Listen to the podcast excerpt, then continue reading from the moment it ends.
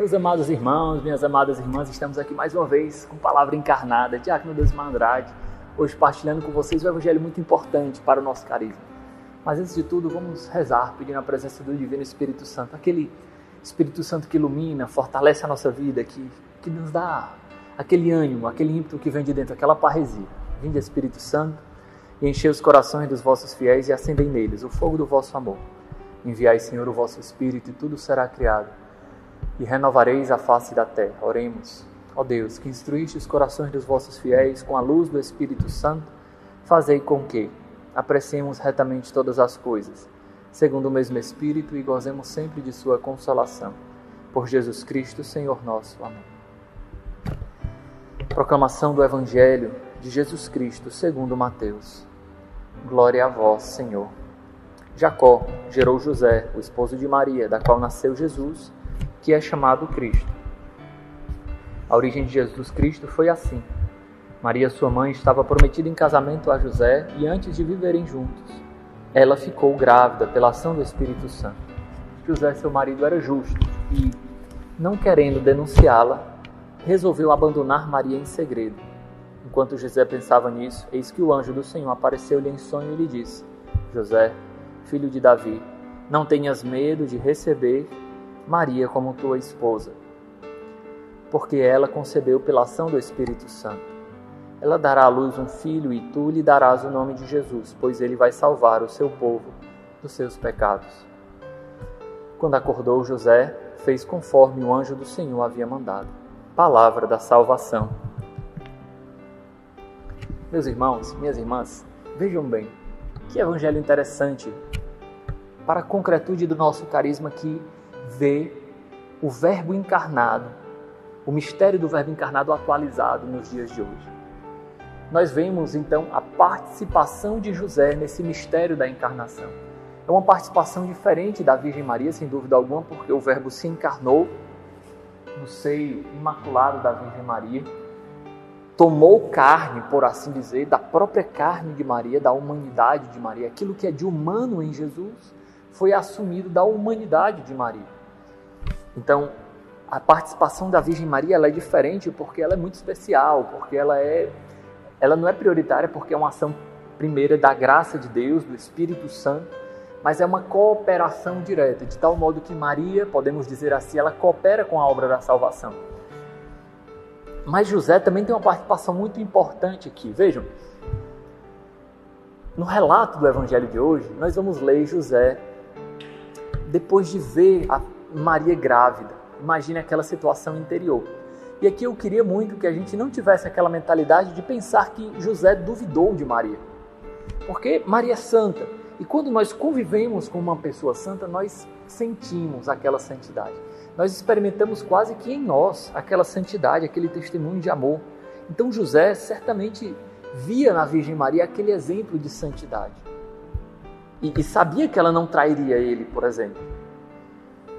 Mas José intuiu que aquilo era ação de Deus, porque José era um homem justo, ele também ele também tinha aquela percepção espiritual, sabe? Então ele, intu, ele intuiu que aquilo era ação de Deus e certamente ele pensou: nossa, isso talvez, esse plano de Deus, eu não estou incluso, porque Deus agiu de tal modo que eu não participei na geração do Messias. Veja, então, com muita humildade, ele procura se afastar da situação, carregando sobre si as possíveis dores que aquilo causaria. Quando ele tem esse movimento de repudiar Maria, aquele o crime de traição, né, vamos dizer assim, não recairia sobre a Virgem Maria, recairia sobre ele. E nesse momento nós vemos que no momento da encarnação do Verbo, a gente já vê que aquilo é marcado pela cruz. Uma cruz que foi carregada por José e por Maria porque quando assumiram essa missão não sabiam das consequências e não sabiam das cruzes que elas poderiam trazer, mas assumem, assumem essas cruzes. Então José, e isso eu escutei numa homilia de Dom José Antônio, nosso bispo, ele vê aquela ação e ele acha que não participa, portanto ele quer carregar sobre si essa cruz, o fardo do crime da traição, porque as pessoas de fora poderiam ver, olha, tá errado isso. Vocês entendem? Mas quando o anjo aparece para José, É como se Deus estivesse dizendo: olha, você faz parte desse plano de salvação. Você tem uma porção nesse plano de salvação. E aqui, meus irmãos, vejamos. É, os nossos irmãos protestantes têm uma, só, uma, uma, fé que é só, só a fé salva, só a Escritura, só Jesus. Não. No projeto de salvação de Jesus houve a cooperação de diversos homens. Tanto que Paulo mesmo fala: olha, eu completo em mim aquilo que falta, as dores de Cristo, porque Paulo também entende que ele faz parte do projeto de salvação. Poderíamos dizer que toda a igreja faz parte desse grande plano de salvação, porque a igreja é o corpo de Cristo. E o Cristo todo é quem salva, não é só Cristo a cabeça, não é só somente uma parte desse todo que é Cristo e o corpo. A cabeça e o corpo que é Cristo total, como diz Santo Agostinho. Então, aquele plano de salvação, aquela cooperação se torna fundamental de José e a sua também. Nós não podemos nos esquecer da nossa parte no plano de salvação de Deus. Aquilo que o espírito de fundação fala muito claramente de que ninguém é substituível. Cada um é único, com uma graça específica que Deus deu, com uma, uma, uma, particularidade muito específica. Aquilo que nós fazemos é totalmente substituível. Qualquer pessoa pode executar os ministérios e as funções que eu tenho na comunidade, mas aquilo que eu sou dentro do carisma é insubstituível. Deus mostra isso muito claro a José. Olha, você tem, José, uma parte importante nesse plano da salvação. Tanto que a descendência de Davi, que é passado pelo, pela paternidade, ela é dada de José para Jesus. É claro, Existem estudos que dizem que a Virgem Maria também era descendente de Davi, mas na tradição judaica, quem passa a descendência é o pai. Por isso, Jesus é filho de José, que é filho de Davi, né? A gente vai ver um nos relatos da, da ascendência de Jesus, vocês entendem?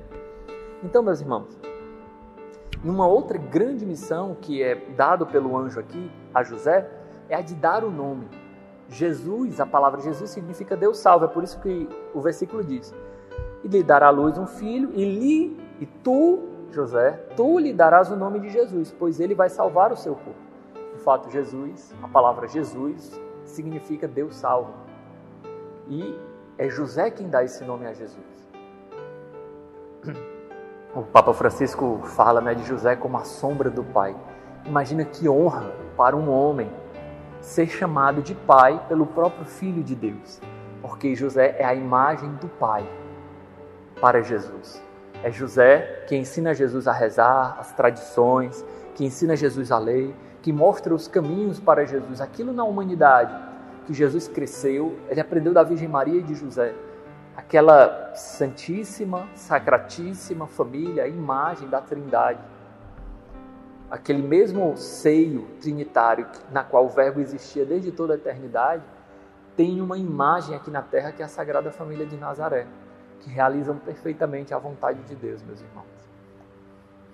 E por fim, o último versículo fala algo que é sublime aos nossos ouvidos.